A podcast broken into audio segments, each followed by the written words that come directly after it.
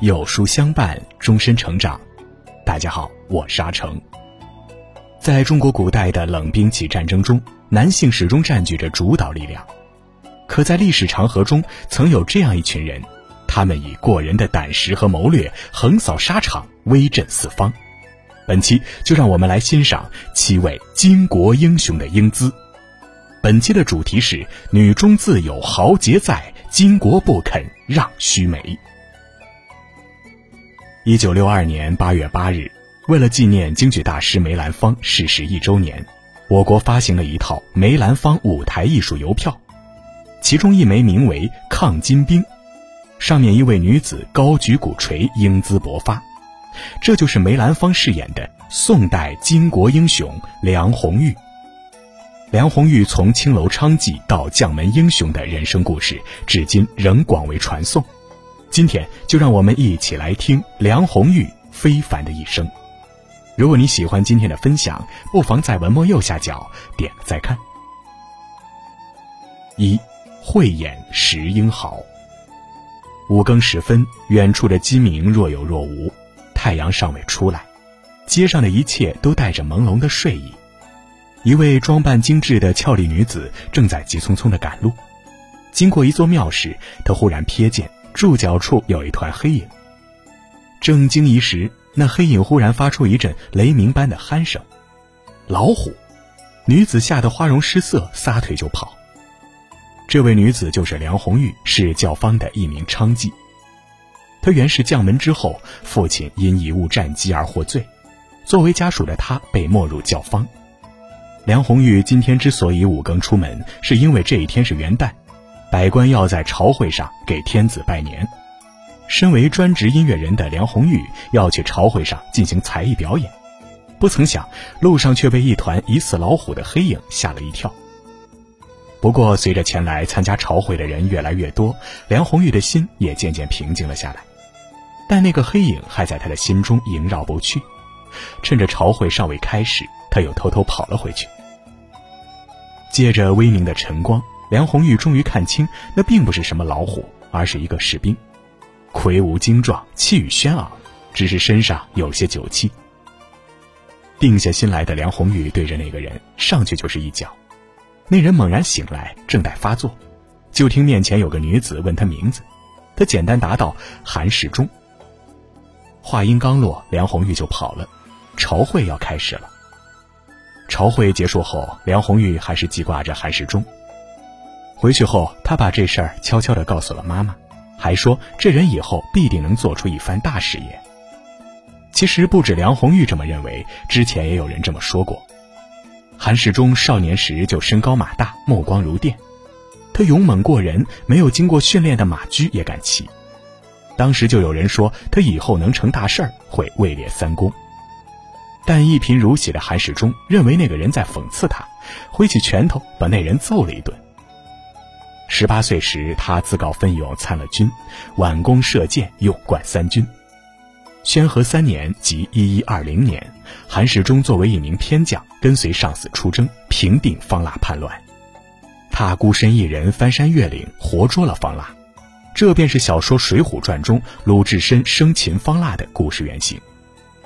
可惜北宋官场黑暗，韩世忠的功劳竟被上司生生抢去，愤懑难平的他借酒消愁，醉倒在了庙柱边。却不想落魄之人竟被青楼女子慧眼识珠。梁红玉邀请韩世忠到他家里，不仅好吃好喝的招待他，送他钱财衣服，还要嫁给他。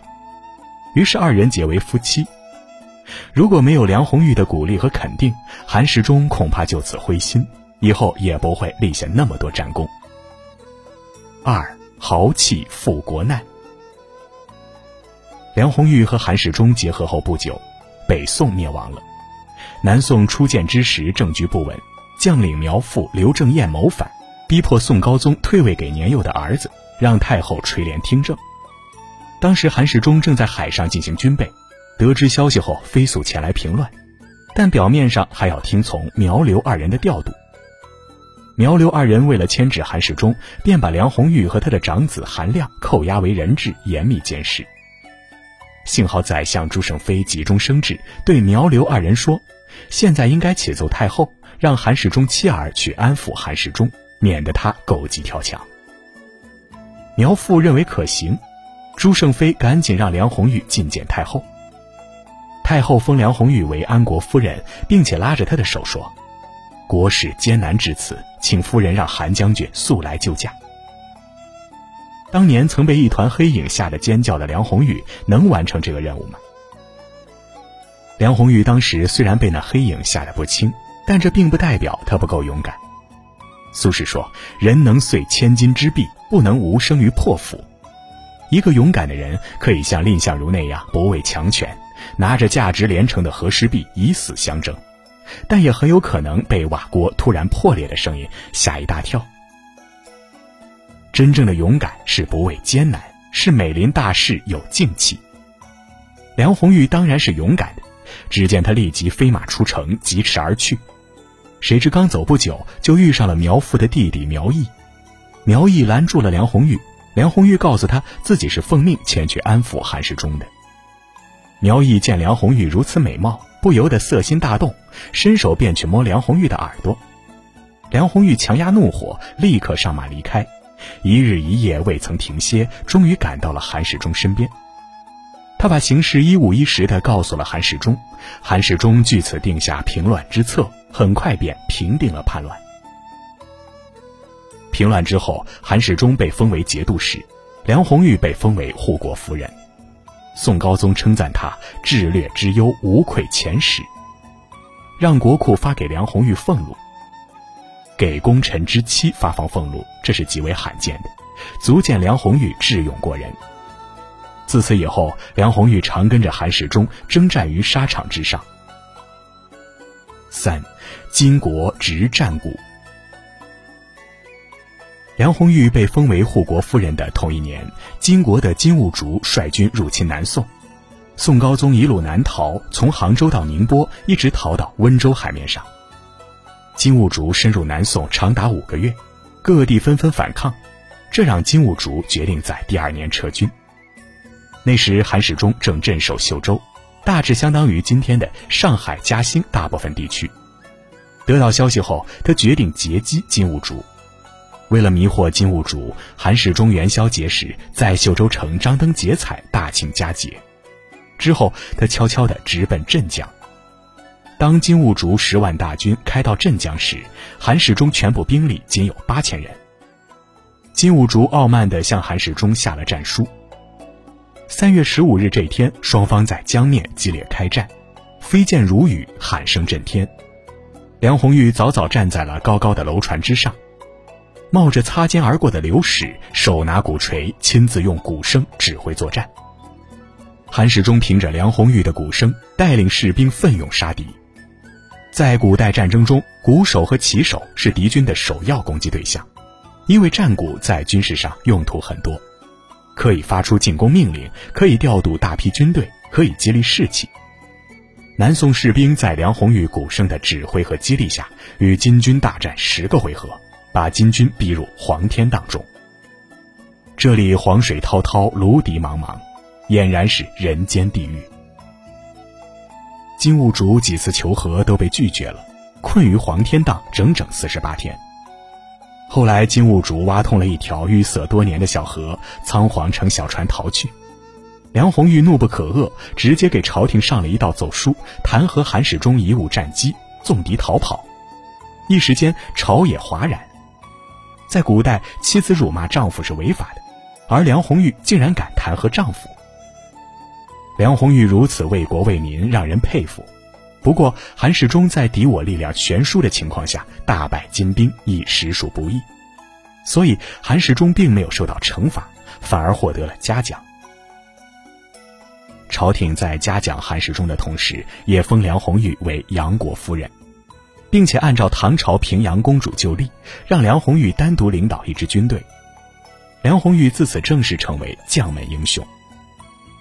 后来，梁红玉又随韩世忠镇守楚州。当时的楚州饱经战乱，一片萧瑟。梁红玉亲自纺线织衣送给士兵，亲自织席给大家盖屋，还四处寻找野菜让大家填饱肚子。楚州士兵大受鼓舞。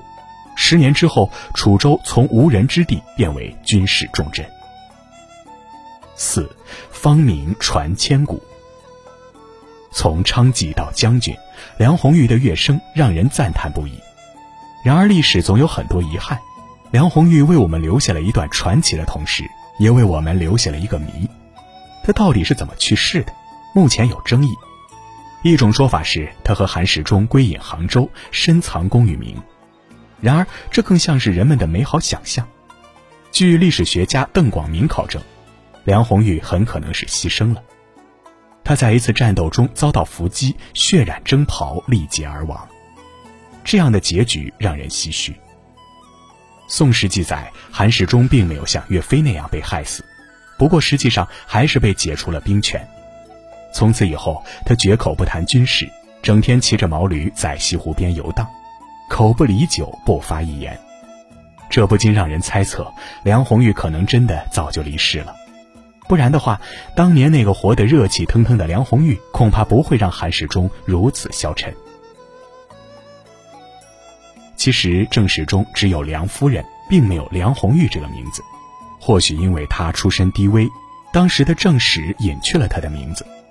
但这并不能掩盖梁红玉的光芒。她不畏世俗、敢想敢干的英雄一生，千年以来仍令人赞叹不已。女人这一生纵有千般难险，只要勇往直前，便不枉此生。